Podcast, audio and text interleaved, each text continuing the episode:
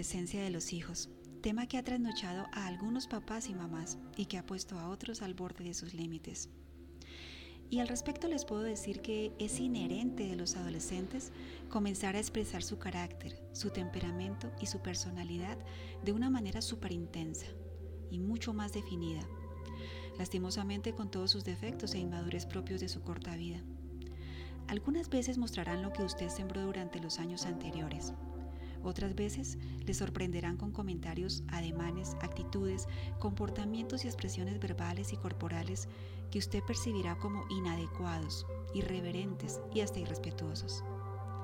Cuando esto ocurre, lo que ellos necesitan son padres seguros, serenos, autocontrolados, con alta inteligencia emocional y espiritual, y esto expresado en una creciente capacidad comunicativa con sus hijos y con una madurez manifestada en su capacidad proactiva, no reactiva, de responder ante las dificultades y los contratiempos que se presenten. Se espera que un adolescente debe cambiar su tipo de pensamiento. Sin embargo, algunos parecen resistirse al cambio y siguen en su pensamiento concreto con una visión limitada acerca de las consecuencias de sus actos.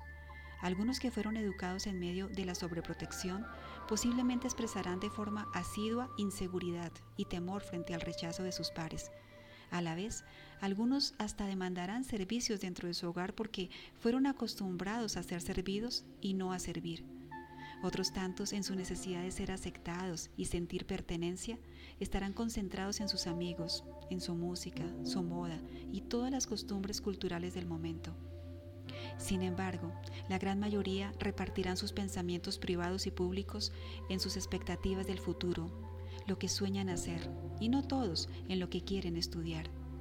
Una creciente minoría estará segura de lo que quiere y de lo que no. Esto realmente no representa problemas, excepto cuando la escala de desarrollo moral y emocional de dicho adolescente no está nivelada con sus ambiciones o expectativas. Por todo esto, uno de los mayores desafíos de un padre es generarle inteligencia emocional progresiva a su hijo adolescente. Durante la adolescencia, los hijos necesitan padres que, entre otras cosas, sigan siendo coherentes entre lo que piensan, lo que dicen y lo que hacen, es decir, que respeten con su ejemplo, que respeten con sus principios y valores fundamentales. Padres que los traten como adolescentes, no como personas adultas, esto implica seguir utilizando un tono correcto, de firmeza, pero con amor. No se trata de imponerles a la fuerza, tampoco de dejarlos sin supervisión. Un punto propicio es el de establecer pactos con ellos. Importante que los padres los comprendan a los chicos en todas las áreas, en sus modas, en sus estilos, en sus maneras. Ellos son orientables con prudencia y de acuerdo a su temperamento y su carácter. Sin embargo, esto no se puede hacer si no se les comprende desde su edad. Importante que los involucren en la organización de actividades y planes antes de hacerlos, no únicamente para informarles. Los adolescentes comienzan a manejar su vida social, inclusive una agenda personal. También es importante que les hagan observaciones, críticas y comentarios negativos, pero únicamente en privado, nunca en público. Y eso incluye familiares cercanos es necesario que les hagan comentarios halagadores y positivos tanto de forma privada como en lo público. Esta es una de las tantas formas de demostrarles que los siguen amando. Bien interesante resulta cuando les vaticinan lo mejor de lo mejor, a pesar de lo que vean.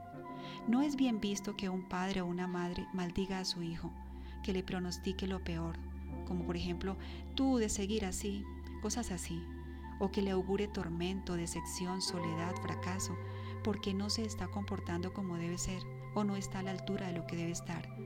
No debería ser así. Es muy propicio evitar frases negativas. También es necesario que el ambiente que los padres proyecten en casa les haga añorarla y no lo contrario, que les hagan reír, que haya cenas compartidas, que formen planes en conjunto, que compartan actividades y diálogos trascendentes y efímeros Bien importante también que las responsabilidades y las tareas que les dejen en casa sean las que son, porque son, y no por castigo o por represalia o por venganza. Cuando las normas y los límites están claros para el adolescente, la mayoría de las veces los cumplirán, cumplirán sus deberes por costumbre y por hábito y no por obligación y apariencia. Bueno, te invito a consultar este tema en mi libro Padres con Carácter Yo soy Ana Cruz, tu psicóloga. Espero tu contacto si deseas orientación detallada y bueno, nos encontraremos en un próximo episodio con otro tema de interés para ti.